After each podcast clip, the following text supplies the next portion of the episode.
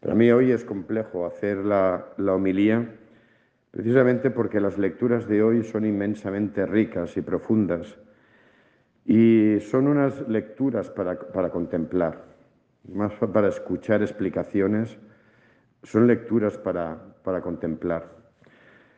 Y es que en estas lecturas mmm, se puede resumir un poco mi fe y lo que me aporta la fe. La primera lectura, hermosísima, como no puede ser otra forma, del profeta Isaías, nos habla de ese Dios y también está hablando del Mesías. Nos habla de ese Dios que sale al encuentro del hombre constantemente para darle luz, para darle vida. El Dios que sale al encuentro como Padre para guiar, para romper cadenas, para liberarnos. Eso es lo que vivo yo con mi fe y es lo que me aporta la fe una constante liberación y una constante ruptura de cadenas, una constante iluminación y uno se sabe que todavía le queda mucho camino por hacer, pero se va dando cuenta que lecturas como estas se van haciendo realidad en la propia vida, que no son ideas bonitas ni cuentos, sino realidades. Así es como actúa Cristo en la vida.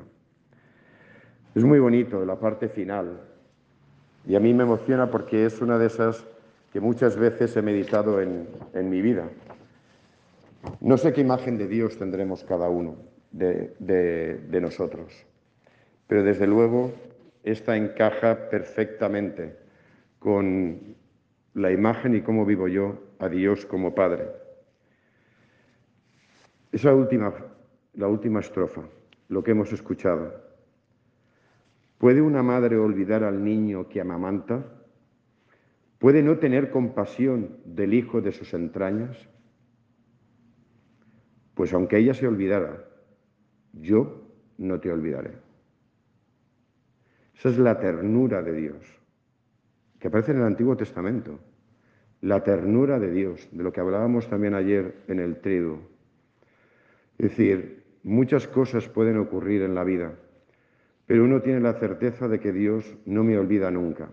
También, como hemos escuchado hoy, también en el trigo, pueden ocurrir muchas cosas en la vida y pasar muchas desgracias y pasar muchos momentos de dolor y de sufrimiento, pero que sé que Dios no se olvida de mí.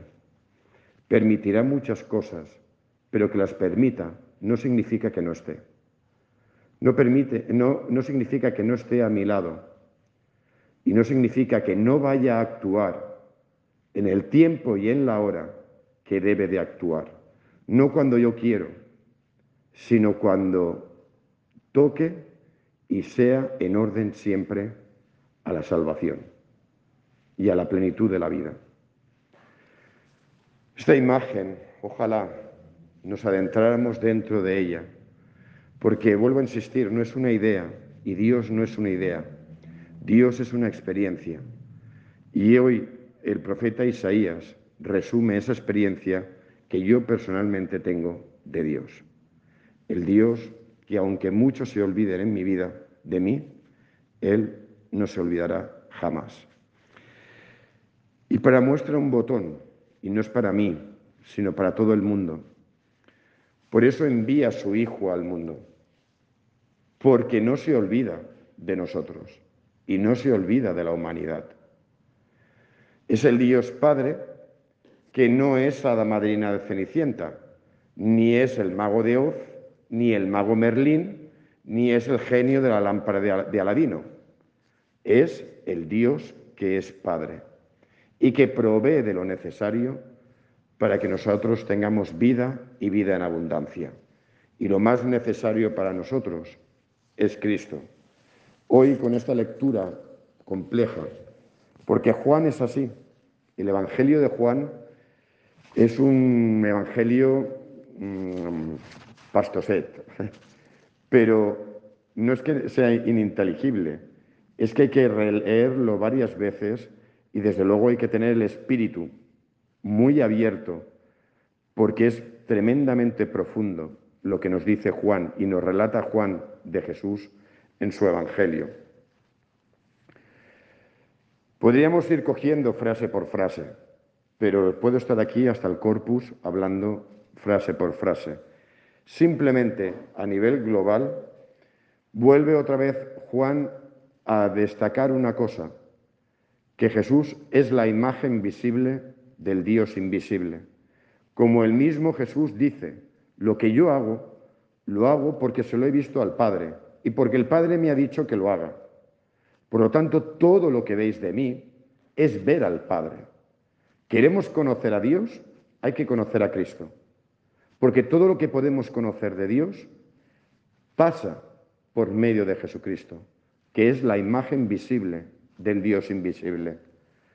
Y el Dios que nos envía a Cristo precisamente para que tengamos vida, para que sepamos que Él está ahí, que Él está con nosotros, que Él está presente, que nosotros le importamos. Y viene para que por medio de la fe y de la unión a la, persona de Cristo, nosotros podamos tener vida. Jesús vuelve a hablar de la vida después de la muerte. Vida que empieza aquí y ahora con las decisiones que nosotros tomamos. El mismo Jesús lo dice, quien haya hecho el bien, saldrá a una resurrección de vida, quien haya hecho el mal, a una resurrección de juicio. Fijaros, habla de resurrección para todas las almas, pero de gloria o de condenación. Por enésima vez Jesús lo vuelve a decir e insistirá. Y la salvación pasa por él. Nadie va al Padre si no es por mí. Le dirá a los apóstoles en la última cena. Nadie va al Padre si no es por mí. Y ese por mí pasa por el aceptarlo a Él como el Mesías y el Señor, aceptarlo como el Verbo encarnado, aceptar su palabra y cumplir y obedecer su palabra. Pasa por ahí, porque no es una opinión lo que nos dice Jesús, es la mismísima palabra encarnada, la palabra que Dios nos dirige como Padre para que nosotros podamos llevar nuestra vida a la plenitud y podamos llegar a la gloria, la gloria que anhelamos. Y cuando uno se adentra en la persona de Jesús y va cediendo su libertad a Jesús y va obedeciendo a Jesús, es cuando uno experimenta lo que hemos escuchado hoy en la primera lectura o lo que escuchamos ayer también en la primera lectura.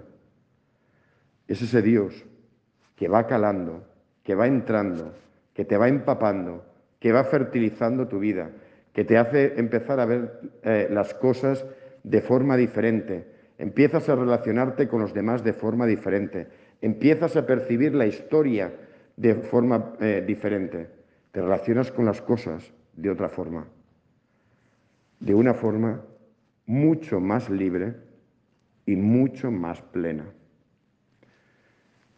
Dios quiere cumplir su palabra en nosotros, pero hace falta que le dejemos que Él la cumpla.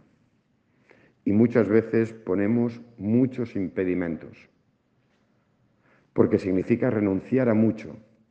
Y parece que ante Dios renuncias para no obtener nada, y es todo lo contrario. Renuncias a poco para obtenerlo todo. Porque aunque tú tengas 10.000 millones de euros en el banco, eso es muy poco, absolutamente nada, frente a lo que Dios te va a dar en la vida. Esa sensación de plenitud no te la dan 50 yates, ni 18 kilos de oro en joyas. Esa plenitud no te la da todo eso, te la da única y exclusivamente Dios. Pero hay gente que empieza a acumular oro buscando lo que te va a dar Dios y nunca lo llega a alcanzar. Al contrario, necesita más oro, porque nunca llega a experimentar esa plenitud que uno desea y anhela. Y eso solo te lo puede dar Dios. Y Dios por medio de Jesucristo. Pero eso es lo que no nos atrevemos. No nos atrevemos a dar el paso de aceptar en plenitud a Cristo en nuestra vida. Que Dios en su inmensa misericordia continúe hablándonos al corazón. Como hemos dicho, Él es clemente y misericordioso, es compasivo. Y la gran, muestra de esa compasión y de esa ternura y de ese amor de Padre lo tenemos en Jesucristo. Nunca jamás un padre amará tanto a sus hijos como Dios Padre nos ama a nosotros. Pues demos gracias a Dios porque es bueno y porque es eterna su misericordia con cada uno de sus hijos que somos nosotros. Sea.